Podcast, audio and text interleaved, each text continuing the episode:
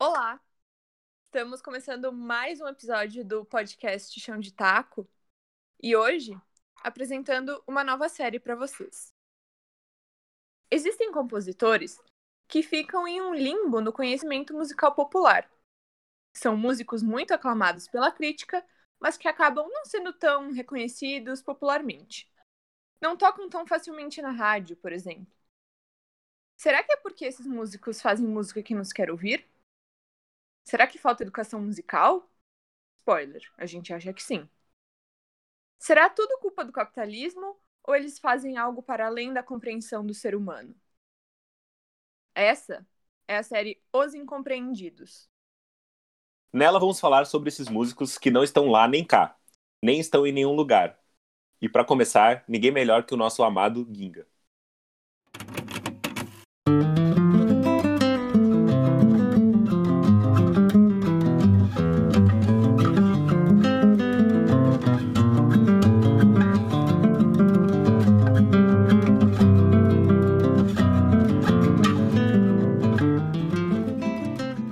É um senhor de 70 anos, compositor e violonista que tocou com muita gente reconhecida, como Clara Nunes e Beth Carvalho, além de ter composto em parceria com uma galera bem importante, como o próprio Chico Buarque e Aldir Blanc. Esse senhor de olhos cor de mel tem 10 álbuns gravados até 2019 e foi gravado por muita gente.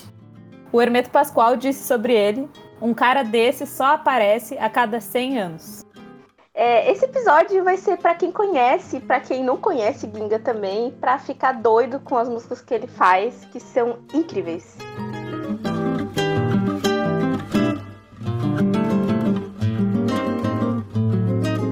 Um, eu, cara, eu acho que um Ginga é um nome que acho que todo mundo que curte brasileira conhece, mesmo sem conhecer o trabalho dele, que no caso eu era uma dessas pessoas.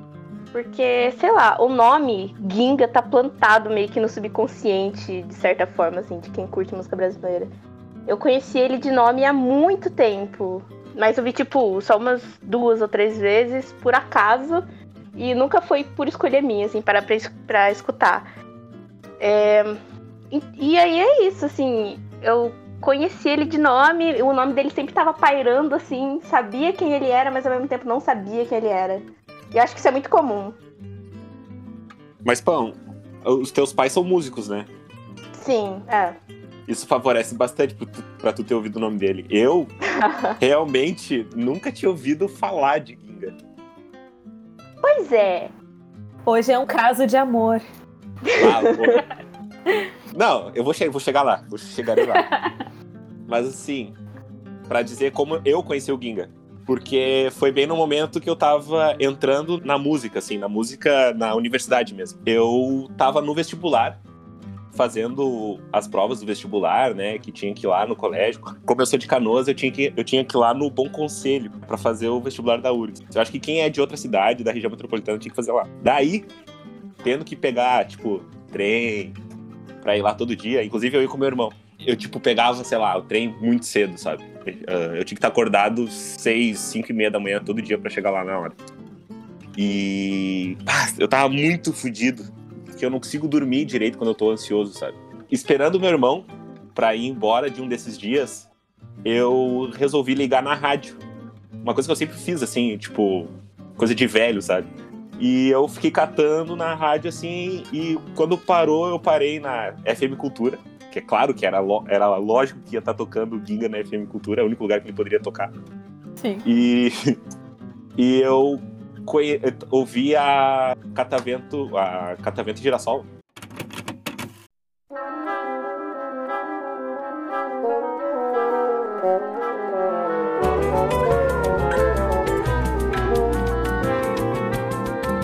Clássico.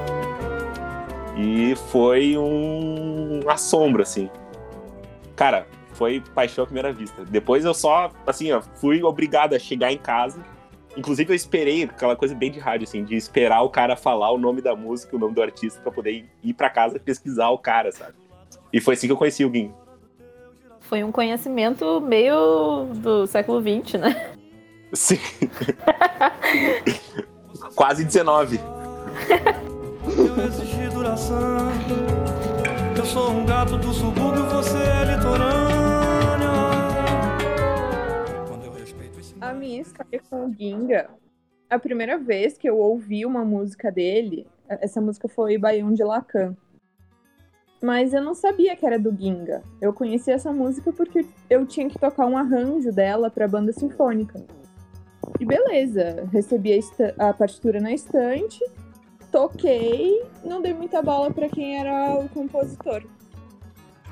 E a segunda vez que eu tive contato com o Ginga na minha vida foi escutando um arranjo de Senhorinha, cantado pelo coral Expresso 25 de Porto Alegre, que é um arranjo, enfim, que eles fazem muito e tal. E foi a primeira vez que eu conheci Ginga sabendo que era o Ginga e sabendo que era ele que tinha feito aquela música. E é muito interessante porque eu sempre conheci ele por outras pessoas, assim, por arranjos, por pessoas tocando. Não foi ele diretamente. Mas aí foi isso. Eu também não sou uma grande conhecedora de Ginga, mas foi assim que eu comecei a, a escutar as músicas dele. E depois eu escutei Senhorinha na voz da Mônica Salmazo. Que aí sim eu fiquei. Putz, isso é muito bom. Sinhazinha, no balanço da cadeira de palhinha. Eu conheci o Ginga exatamente por causa da Mônica, porque eu sou total, né? Cadelinha, cadelinha da Mônica Salmazo. E aí, bom, ela tem músicas gravadas dele em disco, e aí eu fui, putz, essa música é maravilhosa, de quem será? Do Ginga. E aí fui ver todas as versões das músicas, continuo amando muito as com a Mônica, mas é isso. A Mônica me mostrou o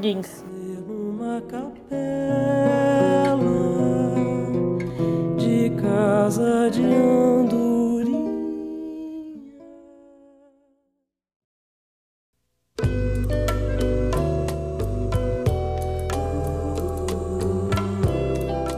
Coisa que eu queria ressaltar ali, ah, juntando todas as experiências que a gente conheceu, de como a gente conheceu o Ginga, é tudo ou por acaso ou de uma origem musical.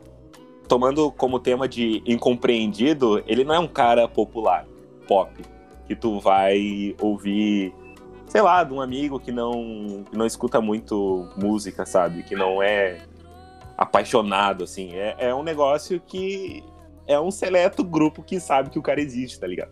É, ele não tá na- nas playlists, assim, super ouvidas do Spotify, por exemplo. Tem um vídeo que ele fala que, que ele não, não lançou nenhum sucesso, assim, e, e até ah, tá junto com a Mônica nesse vídeo, né? E, a, e a- ele fala assim: ah, a Mônica é quem é quem batalha pela minha música, que quer que ela seja mais conhecida. A Mônica é uma defensora da minha obra. Ela pegou isso, arregaçou as mangas e disse: Eu vou defender esse cara. É, antes dele morrer, muita gente mais vai ter que conhecer esse cara. É, no fundo, no fundo, é isso que ela pensa mesmo. E não está errado. Mas poder chegar ao longo dos meus quase 70 anos, um, um compositor que não toca no rádio, não toca na televisão, que nunca fez um sucesso, a verdade é essa, nunca estourei um sucesso. E mesmo assim, a Mônica não é super conhecida também. Tipo, ela é bem mais.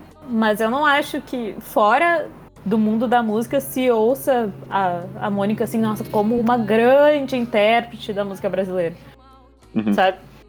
Uma coisa que é legal de falar sobre isso é que até o Ginga falou sobre isso numa entrevista, se eu não me engano, foi no Café Lá em Casa, com o Nelson Faria. Que o Ginga ele é muito reconhecido no exterior.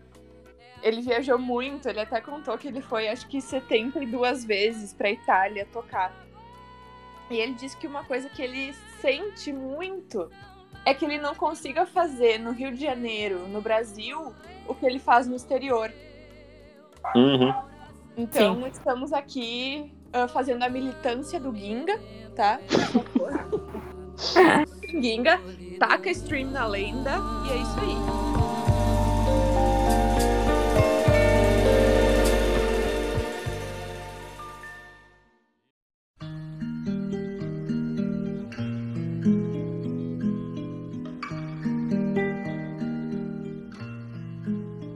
Vamos falar das músicas que a gente gosta? Que a gente quer falar? Então, eu gosto a full do Ginga, mas eu nunca tinha ido atrás, assim, de. Assim, fora as músicas que eu já cantei dele, ou que eu ouço no repeat, assim. Eu nunca tinha ido atrás de pesquisar, e essa foi a primeira vez que eu fiz isso. E eu conhecia Lendas Brasileiras, que é a música que eu vou falar, que ele fez com o Chico, eu, se eu não me engano. E eu nunca tinha parado para ouvir essa música direito, sempre achei ela muito bonita, mas sabe, nunca parei nela. E cara, é muito massa essa música. Eu tô que nem tu, eu, eu ouvi ela, mas eu nunca compreendi muito, assim, não. Sendo bem sincero, tem músicas que eu não gosto. Assim, que eu não chego. Não, assim, não me, não me pega, sabe? Essa não te pega? Não, é assim, não me pegou, mas se tu me convencer, me pega. Cara. Achas que, tem, que é necessário para convencer o Thiago, Madá? Primeiramente, eu acho ela linda pra caralho. Acho que ela tem um negócio de mágico, assim, no, no jeito que é o violão. Te leva pra um outro lugar, assim, eu não sei explicar em termos técnicos isso, tá? Mas harmonicamente ela parece que tem brilho, assim, ela te leva para um outro universo que é meio que o ponto, né?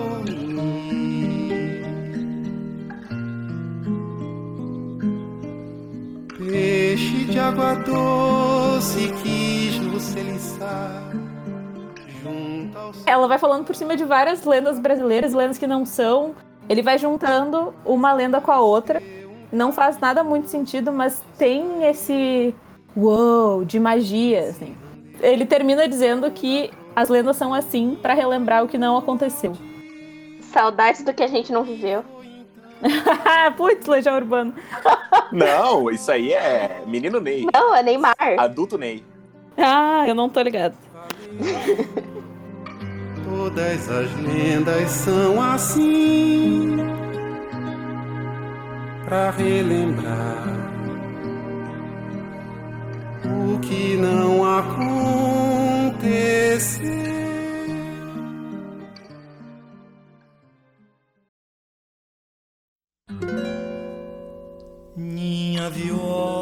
Eu trouxe uma música que eu queria ler a letra aqui para vocês, porque eu acho interessante como, eu não sei se a letra é dele, provavelmente não, mas como ele explica muito da música dele através dessa letra.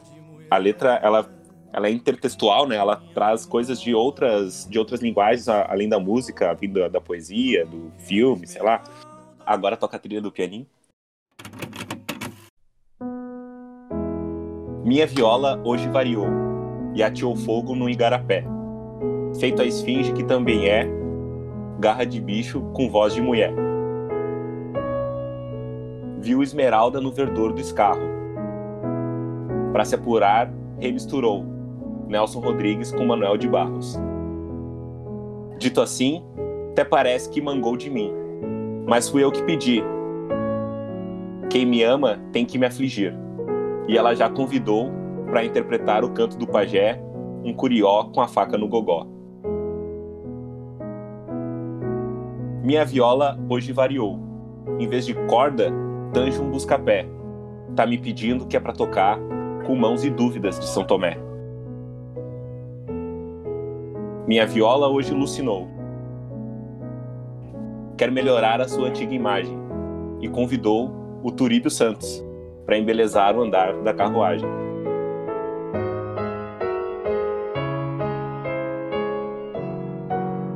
O dá para ver minha viola quer se promover. E ela diz sem corar: Quem me ama tem que me afagar.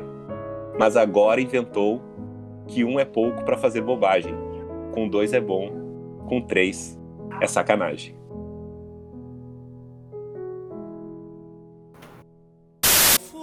É muito bom, cara. Tiago, Diga. pra puxar um gancho e pra até dar mais coisa pra gente falar, ah, eu acho que pra pra ti o Ginga é tão próximo por causa dessa linguagem do violão, né? É uma coisa muito específica dele.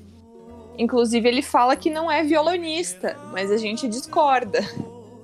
Sim, não. Ele, ele é muito importante para mim, pro violão, porque ele tem uma linguagem muito própria do violão. Mas também a questão da música em si, eu acho que fala muito com o que eu penso e com o que eu vivenciei, sabe? Naquela questão de tu gostar por experiências, assim. Ele mistura basicamente tudo que eu sempre gostei, ou que eu gosto, sabe? Que é a música carioca, música brasileira, a parte harmônica, que é maravilhosa, assim, que assim, tu, tu gasta a vida estudando se tu quiser. Uh, a coisa do subúrbio, o violão suburbano, assim, que te dá a ideia de que é um bairro, que tem, tem várias músicas que falam, que falam sobre isso, mas também o que tu ouve também representa isso, sabe? Então, tem muitos motivos para eu gostar do Ginga. Então, acho que eu meio que expliquei. O violão dele não é um violão que acompanha, né? É um, um violão que fala sozinho. E que conta a história junto com a letra, né? Ele dialoga. Isso, ele dialoga. E eu acho muito legal essa, algumas frases dessa música que, que explicam, tipo, Nelson Rodrigues com Manuel de Barros. Tu vê quem foi o Nelson Rodrigues, ele foi um malandro carioca que escreveu livro, uh, foi diretor de filme de pornô chanchado, tá ligado? E o Manuel de Barros é um poeta muito foda. Então, tem tudo a ver, tem muito da música dele que é ultra sensível, assim, e tem música que é malandragem total, tá ligado? E é tudo junto, e também é incrível as que são malandragem.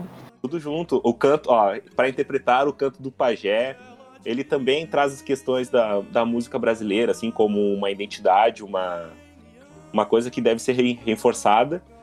E, ah, convidou o Turibio Santos para embelezar o andar da carruagem eu acho que tem a ver com até da história da vida dele que ele fez aula de violão erudito, sabe? Que ele aplicou isso também na música dele, mesmo que ele diz que não gosta de ler, que não gosta de, de estudar as peças eruditas, mas ele tem um, um esmero assim pela, pela música, eu não vou dizer pensada, mas a, a música mais elaborada melodicamente, do acompanhamento, sabe? Eu acho que dá pra ver que tá no ouvido dele, né? Dá pra ver que tá nas, nas influências dele e por isso sai na música. Porque tá ali no fim. Minha viola hoje alucinou, viu esmeralda no vedor do escalo pra se apurar.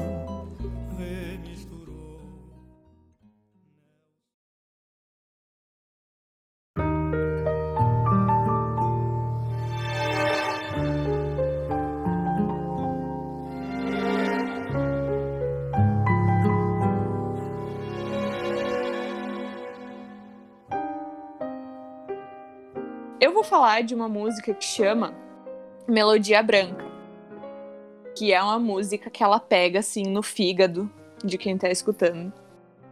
E a história por trás dela é muito legal, porque o Ginga, ele conta que ele tava uh, deitado na cama uma noite e tava ligado na rádio Mac, que era uma rádio que, enfim, passava muitas peças diferentes, muitas músicas assim, que não passavam em outras rádios. E ele tava ali naquele momento de tá meio dormindo, meio acordado, e começou a passar o segundo movimento do concerto número 2 para piano de. Como é que fala o nome desse homem?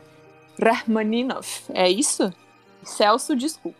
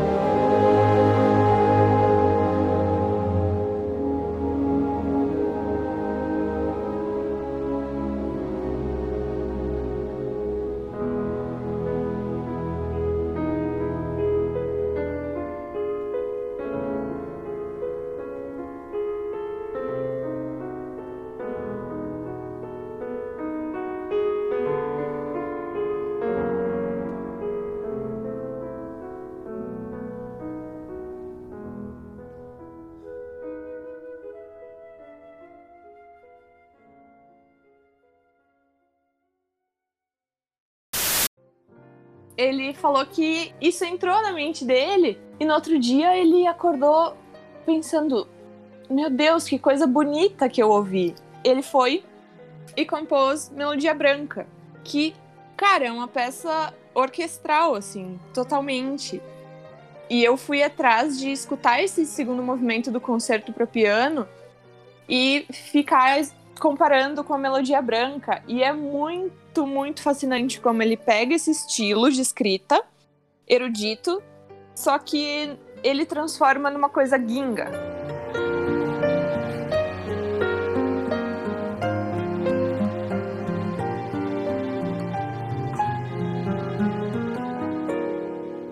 Eu achei isso muito fascinante dele conseguir imprimir esse estilo dele, ele ter uma personalidade tão bem definida e tão bem estabelecida que ele consegue passar para diversos estilos e para diversas composições.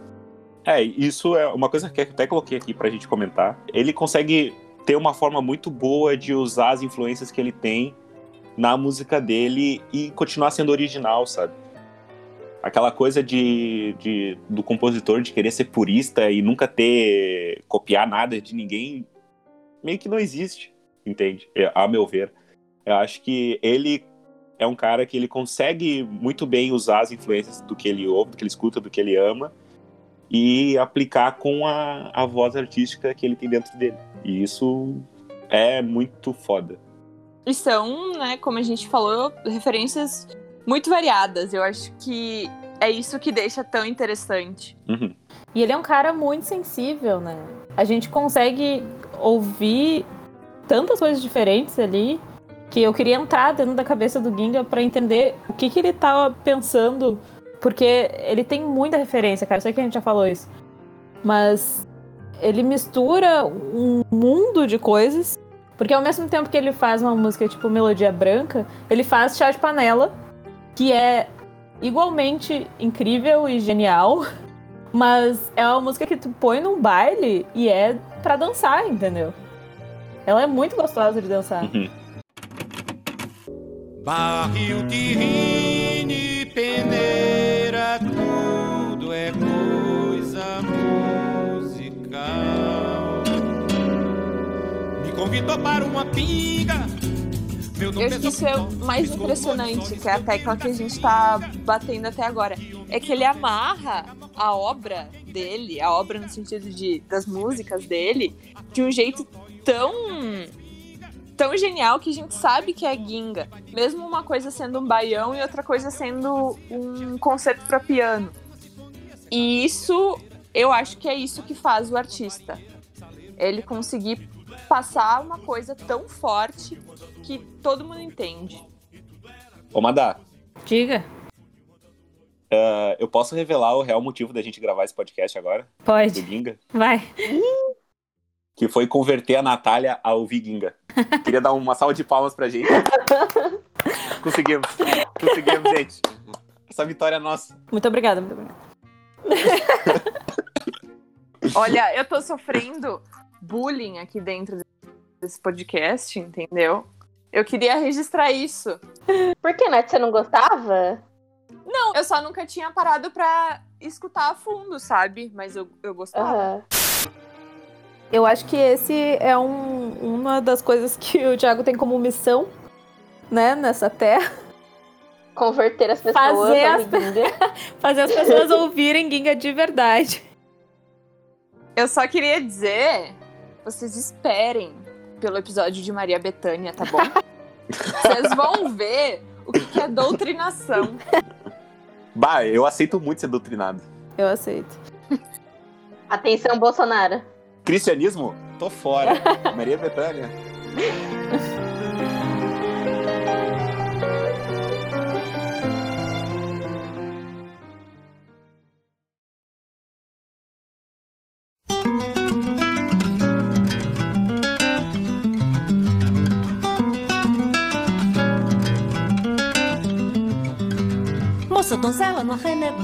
Quando a gente tava ensaiando pro show que a gente fez ano passado, que chama Poranduba, eu e o Thiago ouvimos muitas músicas juntos o tempo inteiro. E eu acho que grande parte do meu ouvir Ginga de verdade foi por causa disso. Porque assim, eu ouvia, eu conhecia muito pela Mônica, mas não a fundo, sabe? Não a ponto. é, foi a primeira vez que eu cantei também alguma música dele, né? Ah, é? Não sabia. Sim, a primeira vez que eu cantei o Coco do Coco. Hum, tu vê. Pois é, eu tava ouvindo Baião de Lacan, né? Porque eu conhecia ela como uma música instrumental. E eu fiquei ouvindo com a letra, a música cantada. Eu fiquei, pô, gente, essa música é muito poranduba. Por que, que não teve? E a gente podia fazer um poranduba só de ginga daí. A gente ia pôr o mise-en-scène, mise-en-scène, não sei falar. Lembrando, Baião de Lacan é a letra do Aldir Blanc. Outro que a gente poderia fazer, outro programa. Com certeza. O Ginga fez muita produção com o Aldir Blanc, né? Eles tiveram uma parceria aí que acho que rendeu bastante coisa. Cara, tu quer conhecer músico foda? Tu vê as parcerias do Aldir Blanc. É real. Aham. É que nem tu quer saber a história, tu vê nome de rua. É, é o mesmo, a mesma coisa. meretriz, só muda a forma com que as duas se arreganha. Eu só me queixo se cria teia de aranha. Quem nega tá de manhã ou faz pouco que gozou. Vamos falar um pouco do- sobre essa questão de o Ginga fazer as melodias e depois a galera botar a letra em cima.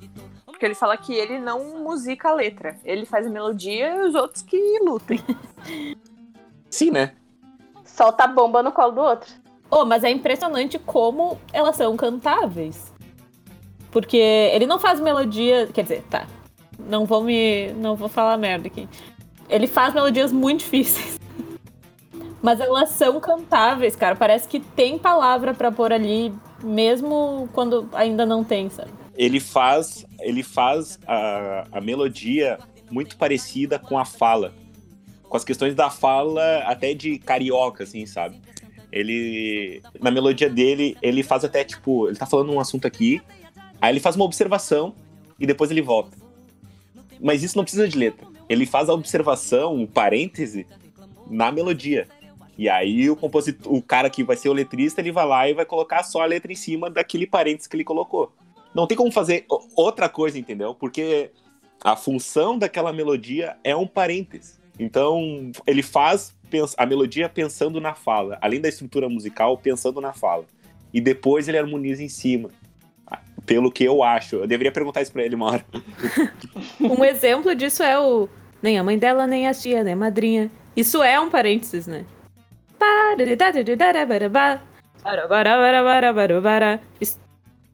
Como é que isso não é uma fala?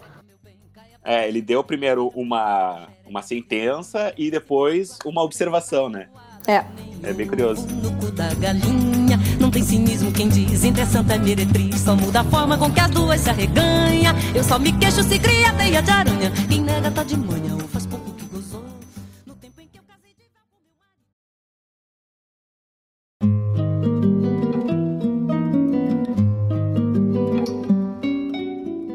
Hoje o Thiago mandou no grupo uma música que a Mônica cantou com o Ginga e que é a letra do Visnik. E eu estou assim, ó, eu perdi a conta de quantas vezes eu já ouvi essa música hoje, porque ela é muito boa. De nada, gente, de nada, de novo, de nada. Ah, Thiago, tu soltou muita braba. O nome dessa música é Canção Necessária e a história dela é muito boa. E aí na edição você vai colocar o trechinho, Thiago, da história dessa, dessa música. Editor, bota aí, editor. E aí o Ginga, na, na, num descanso, ele virou para mim e falou assim, você conhece o Zé Miguel Wisnik? Eu falei, conheço. Ele falou, não, é porque eu gostaria tanto de mostrar, uma- mandar uma música para ele e tal, eu queria ser parceiro dele e tal. Você acha que ele gostaria? Eu falei, eu a dele adoraria. Daí eu resolvi assumir essa deliciosa eh, eh, função de cupido, dei o telefone de um para o outro e tal. O tempo passou. O que acontece é que o Zé Miguel recebeu a música, enlouqueceu com ela, falou, claro, quero, quero fazer, quero fazer, e não fazia.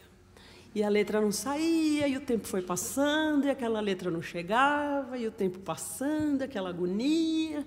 E aí o Ginga foi gravar um disco maravilhoso chamado Noturno Copacabana e queria gravar a valsa. Falou, essa valsa parece que não vai rolar e tal. Aí ligou para o Zé Miguel, falou, Zé, como é que é? Ele falou assim, então, eu não sei o que está acontecendo, essa, essa música eu travei, eu parei completamente, eu não sei o que fazer, ela, eu quero tanto, mas não me veio, aquelas coisas é Miguel, e aí palavras, e não consigo, é, claro, eu vou te devolver, mas por favor, não desista de mim. Ele disse assim. Aí o Ginga falou: tá bom, eu vou, então eu vou passar essa música para um outro letrista muito incrível lá do Rio, que é o Mauro Aguiar. E aí deu essa música para ele. E o Mauro fez uma letra maravilhosa e deu o nome à música de Canção Desnecessária. Aí o Ginga, um amor de pessoa, foi fazer o lançamento do Noturno Copacabana em São Paulo e convidou o Zé Miguel para cantar a letra que ele não fez. Aí o Zé Miguel, quando ele foi estudar para, né, de repente aconteceu um negócio, ele resolveu fazer uma outra letra. E ele fez, e ele botou o nome de canção necessária. E aí ele chegou na passagem de som, no Sesc Pompeia, e em vez de cantar a letra do Mauro, cantou a dele. Aí o Guinga falou, mas o que está acontecendo aqui? Bigamia na canção brasileira, Dona Flor e seus dois maridos, uma coisa aconteceu ali e tal, e aí, muito bom. Então, depois, o Zé Miguel, a fila andou, o Zé Miguel e o Mauro Aguiar resolveram se encontrar sozinhos e fizeram juntos uma outra música chamada Nossa Canção. Bem curioso porque a, a canção desnecessária, ela a letra ela diz sobre, ah, essa é uma canção que é só bonita, pipipi, popopó. E aí a canção necessária é ele respondendo essa a história da letra feita anterior. É muito curioso. matéria sem querer se do seu coração.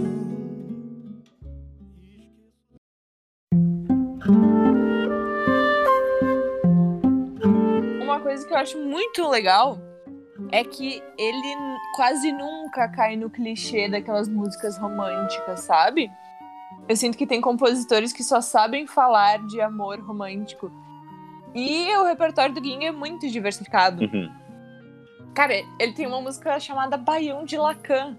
Lacan é tipo um psicólogo, psicanalista, sei lá que diabos. Eu acho isso muito legal, assim, de tratar temas não óbvios. Eu acho que essa letra é do Aldir Blanc também. Ele tem músicas românticas sim, só que não românticas do jeito que, é, que são normalmente músicas românticas, tipo Sinhazinha. Ela Senhorinha. É... Senhorinha. Ai, desculpa. troquei, troquei, troquei o compositor. Vocês sabem a história de Senhorinha? De senhorinha? Eu não sei. Nem eu. Quer que eu conte agora ou tu quer continuar, Amanda? Não conta. Tá. A história de Senhorinha é assim, ó. Uh, a história é da música, né? Não da letra. Ele tem uma filha que, na época, era bem pequena e estava muito doente. Ela sempre adoecia, ficava sempre doente. E teve um dia que ele foi com a família dele sair num parque, alguma coisa assim, sair num dia assim, ensolarado, bonito. E nesse dia, a filha dele se sentiu bem. Se sentiu alegre, ela estava feliz. E ele ficou feliz de ver ela feliz, sabe? Então, ele pegou, pegando esse momento, ele criou a melodia e a, a música Senhorinha. De casa de andorinha, princesinha, moça dos contos de amor da carochinha. Tu sente uma coisa de romantismo, né? Uhum. Ela é, não é não é óbvio de qualquer maneira, né? A, a melodia é- vai pra uns caminhos que tu fica, oh, eu não imaginava que ela viria pra cá. Amor, será que ela quer casar? Essa parte, né? É. Será que vou casar com ela? Eu queria muito fazer um programa de teoria musical para poder explicar como ele traz esse efeito. Fiquei curiosa, mas acho que não é o tema. É, de- demoraria muito mais tempo que esse programa tá demorando.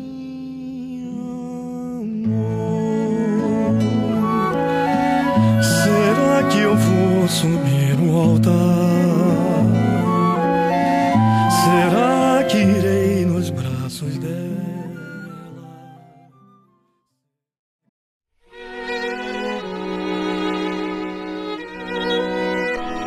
Tá, e pra ir pra um assunto mais geral da música dele e da música dos incompreendidos, vocês acham que isso é música popular? Uau! Joguei, joguei. Ah, que pergunta difícil, Madalena. Sim. Qual é a tua opinião? Ah! Ah! Cara, é muito difícil. Eu acho que não é uma assim, é sim ou não, né? Porque, como a gente falou antes, tem um monte de referência. Então, é música popular. mas não é também. A gente entra na discussão do, do que, que é essa música popular, porque para mim não tem uma parede enorme entre os tipos de música, o que, que é canção e o que, que não é. Acho muito complicado. Acho que tu tem que dar definição do que, que é popular também. Pois é, eu acho que cada vez mais é difícil a gente chegar a um lugar de conseguir definir o que é música popular e o que não é música popular. Sim. E uma pergunta que eu me faço muito é: será que a gente precisa saber isso? Isso, saber se é música popular ou não, vai fazer alguma diferença efetiva? Não sei. Mas eu queria trazer essa questão porque normalmente se fala em música popular quando é uma música de fácil acesso. Quando as pessoas ouvem e acham bom de ouvir, né? Ouvem bastante, não sei o quê. Que não é o caso do Ginga. Mas eu acho que é, não é o caso do Ginga porque colocaram ele num lugar a parte da música popular, entendeu? Colocaram ele acima num lugar que é inatingível. Num pedestal, tu diz. É, assim, uh, dentro de, dos conhecedores de música, né? Vão lá e dizem, nossa, o Ginga é um gênio, o Ginga não sei o quê. É, músicas difíceis, ah, blá blá, harmonias. Mas tudo isso faz super sentido. Tu não precisa entender zilhões de coisas para entender a música do Ginga, entendeu? Falei entender 500 vezes. Não, então acho que respondendo a pergunta, sim, é popular. Só que ela é complexa também. Sim, mas eu acho ela que é, a música popular ela... não é não complexa. Sim, exato, ela é acessível. Tu consegue ouvir sem aquela technical bubble, que nem dizem, né? Aquela, aquela bolha técnica que as pessoas colocam de tipo, ah, é porque ele usa décima primeira aumentada, décima quinta, sei lá. Entendeu? Tu consegue ouvir como uma pessoa leiga musicalmente e gostar, porque ele faz, como eu falei, ele faz uma melodia que é muito próximo da fala, de como a gente se comunica em português, entendeu? Então, e a letra também não tem nada de muito louco, dependendo do que tu escolhe. É. Mas. Falei tudo isso para falar, por exemplo, Chico Buarque é claramente música popular. Eu acho que todo mundo, em primeira Assim, se perguntar assim, Chico Buarque é música popular, as pessoas vão dizer sim. Uhum. Porque um monte de gente ouve, porque ele é super famoso, não sei o quê. Só que é tão complicado quanto Ginga em certas coisas. Se tu vai a, analisar, né? Uh, tipo, Morena dos Olhos d'Água. Puta que pariu! Que melodia é essa? Para onde você foi, Chico Buarque? Uhum. Morena dos olhos d'água Tire seus olhos do mar, vem ver que a vida. Mas Chico Buarque é, é pensado enquanto música popular e Ginga não. Também tem a ver o popular quando se refere à música brasileira e música de violão, o quão fácil é de tocar. Isso, hum, isso às vezes é, é, muito importante e a gente não se dá tanto conta. O Chico Buarque, ele, se tu vai pegar o songbook do Chico Buarque, é letra e cifra. E, ou, sei lá, raramente um ritmo ali escrito, que é como tu tem que tocar o, a música.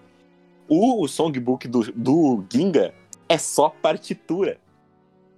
Porque não tem como tu tocar a música dele sem fazer o violão que ele faz. E isso complica a acessibilidade do, do Ginga em ser tocado, em ser replicado. Eu não, tô dizendo que é um motivo, mas pode ser um empecilho de não ser tão popular. E o que eu ia comentar, eu acho que tem muito a ver, assim, pelo fato do Ginga não compor letra. Eu acho que os brasileiros, de forma geral, não se apegam tanto a pessoas que compõem, assim, música instrumental ou música para instrumento. E o, o Caetano, que vocês tinham comentado, quer dizer, o Chico, não era o Caetano, é, ele compõe letra, ele é poeta, né? E eu acho que isso muda bastante, assim, entre um e outro. Mas eu acho que é, o leque dele é muito amplo. Pô, tem ginga para todo mundo, uhum. sabe? Tem ginga pro cara que quer tomar um vinho e fumar um charuto. E tem ginga pro cara que quer ficar de Havaiana tomando cerveja. Eu acho que isso é muito legal. E por isso que eu acho um pouco desnecessária essa discussão se é popular ou não. E essa discussão eu, eu me incomoda um pouco. Porque a partir do momento que a gente fala é popular, ah, a gente, ou não é popular, a gente dá um rótulo pro negócio que eu não sei se precisa. Eu quis trazer essa discussão porque exatamente pra tirar ele de um lugar de não pode ouvir. Sabe? Quero perguntar se é popular porque foda-se se é ou não, Uhum, uhum. né? É isso. A gente poderia até perguntar se música popular brasileira, MPB, é popular. Isso em si já seria uma discussão. É. Sim. Porque acabou. MPB era um movimento, né? Ali, durante a ditadura, fizeram músicas X ali, que não são músicas iguais, todas iguais.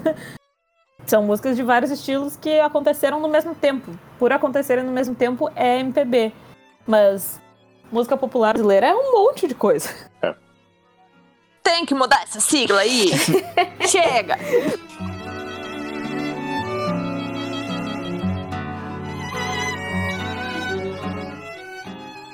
Eu queria só pra, pra- talvez eu nem ponha no programa, mas só pra, só pra comentar. Sabe aquelas pessoas que perguntam assim: É, hoje em dia. Que pergunta não, que falam: É, hoje em dia não faz música boa, né? É justamente por causa desse movimento que foi. Sim. Não, não é só isso, mas de tipo. Ah, por que, que não faz música popular brasileira hoje em dia? Não, fazem, só não é popular. Infelizmente. Se tem tanta música ruim sendo feita, por que, que tanta gente ouve? Será que é tão ruim assim? É, o que, que é ruim, o que, que é bom, o que, que é valor. E aí é outro lugar. Vamos abrir aqui o livro de filosofia. Vamos abrir o livro de próximos temas pro nosso podcast. O que é bom? É, mas eu- eu acho que tá muito ligado também à memória afetiva. E geralmente as pessoas que falam isso são pessoas velhas, Uhum. né? É. Mais velhas. Mas essas pessoas não conhecem o Ginga. E aí? É, o Ginga tá aí, vivo, produzindo. Então, sim, não adianta só ser saudosista e reclamar e se fechar na tua, na tua caixinha de, de referências e ficar reclamando de tudo que é novo. Recado aos chatos.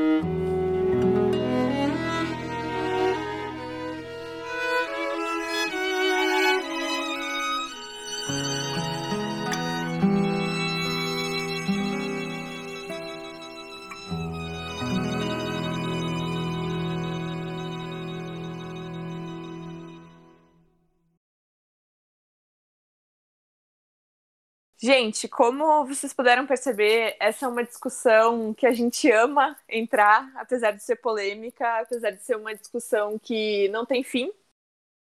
E a gente queria muito, muito saber a opinião de vocês, os pensamentos de vocês, as críticas, as coisas que vocês acham ao contrário do que a gente falou. E temos uma novidade, que agora é um canal muito mais fácil para vocês darem pitaco no nosso podcast Exatamente. que é o Twitter, arroba chãopod, P-O-D. Nos sigam lá e mandem pra gente, mandem sugestões de temas, mandem opiniões, palpites, pitacos, críticas, isso aí. A gente adora o biscoito. E se tu gostou do podcast, se tu gosta desse assunto e acha que tem um amigo teu que, que putz, seria muito legal se esse cara ouvisse sobre isso e tu também mandar pro cara só pra tu ter assunto pra falar com essa pessoa, pro cara, pra guria, pro, pro crush, manda esse podcast, manda esse programa pra ele, pra ela, pra ele, como falam os jovens hoje em dia. E espalha a palavra aí, as pa- palavras do nosso Senhor Jesus Ginga. Para mais informações, playlists e curiosidades, ah, nos siga nas redes, Instagram, arroba chão de taco pod e Twitter, arroba chão pod. Tchau, escutem Ginga! Tchau! Tchau!